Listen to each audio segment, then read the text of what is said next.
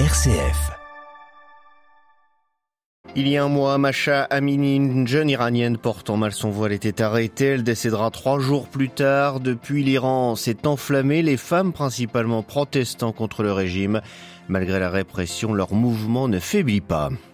La résistance palestinienne à l'armée israélienne s'amplifie dans les territoires occupés. La tension ne cesse d'augmenter, les morts de s'accumuler. Nous ferons le point. L'OTAN discute à Bruxelles du soutien à l'Ukraine face à la Russie. Les ministres de la Défense étudient depuis hier la fourniture de systèmes de défense antiaérienne pour contrer les tirs de missiles russes. Haïti, le pays sombre de plus en plus dans le chaos. Le gouvernement réclame une intervention militaire étrangère, ce qui réveille de mauvais souvenirs. On en parle dans notre dossier à suivre à la fin de ce journal. Radio Vatican, le journal, Xavier Sartre. Bonjour, pas de répit dans les manifestations en Iran et dans leur répression. Le mouvement est né après l'arrestation il y a un mois tout juste de Masha Amini, une étudiante kurde de 22 ans par la police des mœurs dans les rues de Téhéran car son voile laissait apparaître quelques cheveux. Trois jours plus tard, elle décédait et depuis, la révolte s'amplifie partout dans le pays, Marine Et oui, les femmes d'Iran qui sont également rejointes dans le mouvement par des hommes restent mobilisées. Hier encore, des rassemblements ont eu lieu dans plusieurs régions du pays, dans la ville natale de Masha Amini au Kurdistan iranien, dans le centre à Ispahan et bien sûr à Téhéran où des étudiantes non voilées, cheveux détachés, défilaient dans les rues en criant mort au dictateur. Un soulèvement inédit, les femmes réclament la fin des régimes liberticides et discriminatoires. Un soulèvement également au péril de leur vie. Selon plusieurs ONG, la répression est systématique et malgré la coupure de l'accès à Internet, quelques rares vidéos circulent montrant la violence de la police anti-émeute. 108 personnes auraient été tuées au cours de ces manifestations. Du côté du pouvoir iranien, aucune main tendue envers ces femmes révoltées. Selon le guide suprême, les émeutes, dit-il, sont pilotées depuis l'étranger, c'est-à-dire depuis les États-Unis et Israël. Il faut dire que les Occidentaux, de leur côté, disent se positionner du côté des femmes iraniennes. L'usage de la répression est dénoncé fermement, fortement, mais les sanctions annoncées tardent à arriver. La diaspora iranienne est elle aussi très mobilisée. Des manifestations de soutien auront lieu ce samedi dans 70 villes du monde. Marine Henriot est dans le sud-est du pays, dans la province du Sistan, Baloutchistan. Une autre colère se manifeste en réaction au viol présumé d'une jeune fille par un policier. Selon l'ONG Iran Human Rights, 93 personnes ont été tuées par les forces de l'ordre dans les violences depuis le 30 septembre. 28 de ces victimes seraient des mineurs. L'accord sur les frontières maritimes entre Israël et le Liban sur la voie d'être approuvé par les deux parties. Après le gouvernement libanais, le cabinet israélien soutient à une écrasante majorité ce texte qui règle un vieux litige et qui éloigne la possibilité d'un nouveau conflit armé avec le Hezbollah, a déclaré le premier ministre hier Lapide. La solution trouvée sous l'égide des États-Unis permettra à chacun des deux pays d'exploiter ses gisements de gaz en Méditerranée. Poursuite des affrontements entre Palestiniens et armée israélienne. Hier, un jeune Palestinien a été tué dans la région d'Hébron. Les soldats israéliens, eux, recherchent toujours les auteurs des attaques à l'arme à feu qui ont tué deux des leurs ces derniers jours.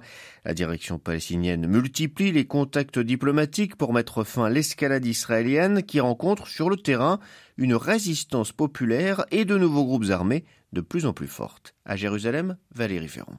La journée de grève en solidarité avec le camp de réfugiés de Shaufat et le village qui le jouxte d'Anata, toujours soumis à un bouclage drastique, s'est transformée en journée d'affrontement généralisé dans toute la Cisjordanie entre la jeunesse palestinienne et les forces d'occupation israéliennes, faisant un mort dans le camp de réfugiés d'Al-Aroub. Les affrontements se sont poursuivis tard dans la nuit, notamment dans tous les quartiers palestiniens près de la vieille ville de Jérusalem, ainsi que la région de Naplouse. Les attaques à l'arme à feu contre les soldats et les colons israéliens ont éclaté un peu partout, selon une méthode désormais courante, ces attaques venant se greffer sur les face-à-face entre les populations et les soldats qui ont procédé durant la nuit à de nouvelles incursions et vagues d'arrestations. La direction palestinienne multiplie les contacts diplomatiques, appelant la communauté internationale et en premier lieu les États-Unis à faire pression sur Israël pour qu'il arrête son escalade, alors que rien sur le terrain ne semble pouvoir désormais convaincre la nouvelle génération palestinienne de cesser ce nouveau soulèvement. Jérusalem, Valérie Ferron, Radio Vatican.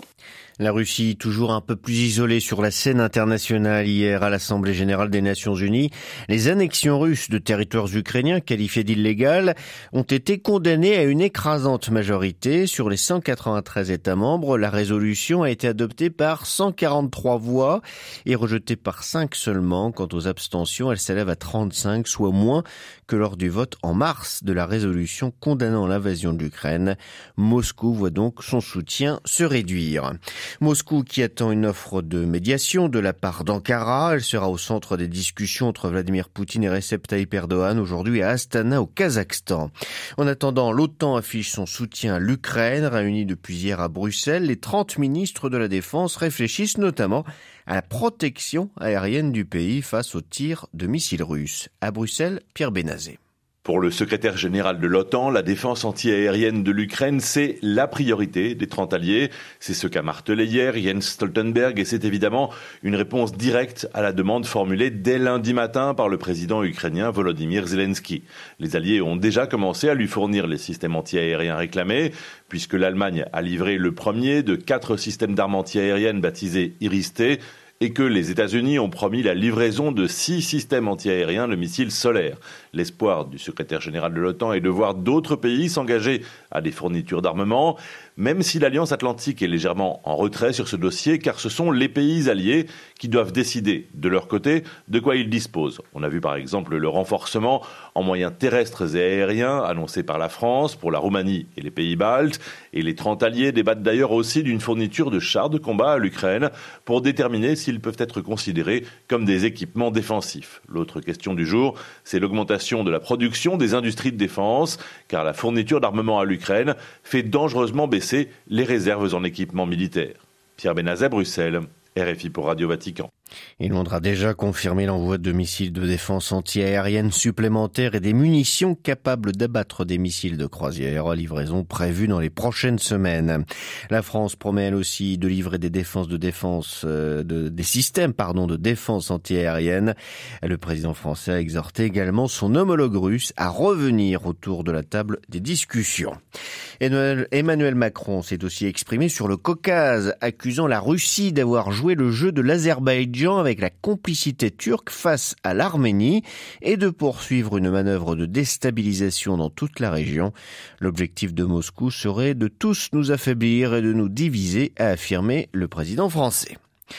La Suède, toujours en attente d'un gouvernement de coalition hier, le chef du parti conservateur des modérés, Ulf Kristersson, a demandé quelques jours en plus pour finir les discussions avec ses futurs alliés au Parlement, le parti d'extrême droite des démocrates de Suède, les chrétiens démocrates et le parti libéral. À Stockholm, Carlotta Morteo. Depuis près d'un mois, tout se passe dans le plus grand secret. Rien sur les négociations en cours n'a fuité. Hier, à la sortie de son rendez-vous avec le président de l'Assemblée, le leader de la droite en charge de former le gouvernement s'est simplement dit confiant de pouvoir boucler les négociations d'ici demain. S'il affirme que tout se passe très bien et qu'il n'y a, je cite, que quelques détails à examiner, les discussions sont plus longues que prévu et plusieurs observateurs estiment que s'il ne s'agissait vraiment que de détails, un accord général de gouvernement aurait déjà pu être présenté. L'hypothèse serait que le parti d'extrême droite ait accepté de ne pas entrer au gouvernement, les libéraux étant fondamentalement contre, mais voudraient s'assurer par écrit qu'une bonne partie de ces idées politiques sont au programme. Pour la première ministre socialiste sortante Magdalena Andersson, ces contretemps sont la preuve des divisions du bloc de droite, des divisions de mauvais augure selon elle face aux défis auxquels est confrontée la Suède, des prix de l'électricité record, un contexte sécuritaire dégradé en mer Baltique et une adhésion à l'OTAN qui se fait attendre. Stockholm, Carlotta Morteo pour Radio Vatican s'imposer à la Chine à long terme, contrer dans l'immédiat la Russie afin de rester la première puissance mondiale incontestée. Ce sont les priorités stratégiques de la Maison Blanche présentées officiellement hier au grand public par le principal conseiller diplomatique de Joe Biden. Il parle d'une décennie décisive et reconnaît la difficulté de concilier une logique de compétition et une quête de coopération pour faire face notamment au changement climatique, la plus grande des menaces communes, estime-t-il. Mais les États-Unis ont tout pour gagner, assure-t-il.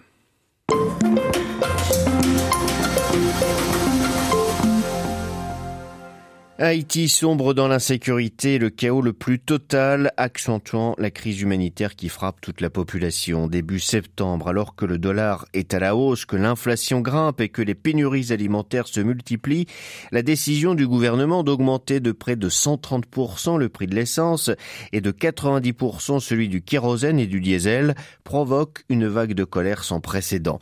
Les manifestations sont violentes, sanglantes et accompagnées de pillages. Les esprits sont la désinformation fait rage, les gangs armés sont utilisés à toute fin, les politiciens ne pensent qu'à eux-mêmes, témoigne une voix d'église qui préfère rester anonyme pour préserver sa sécurité.